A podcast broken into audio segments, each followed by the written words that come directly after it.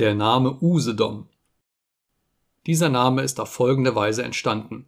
Vor Zeiten lebte auf der Insel Wollin ein Fürst, der auch die benachbarte Insel, welche damals noch keinen Namen führte, gern unter seine Botmäßigkeit bringen wollte.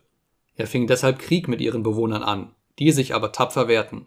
Zuletzt, des Streites müde, bot er ihnen den Frieden unter sehr billigen Bedingungen, und, wie sie den nicht annehmen wollten, rief er aus Oh, so dumm, um anzuzeigen, wie dumm er die Leute erachtete.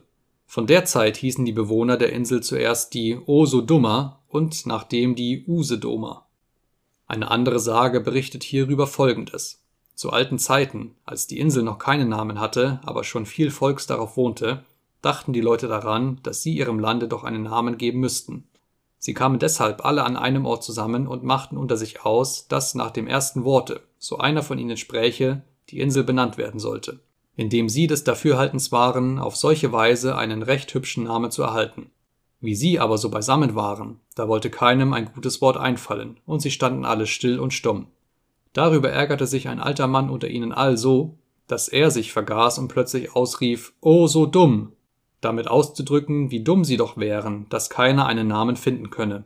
Also mussten sie nun selbst sich die O so dummer nennen, worauf nachher Use Doma geworden ist.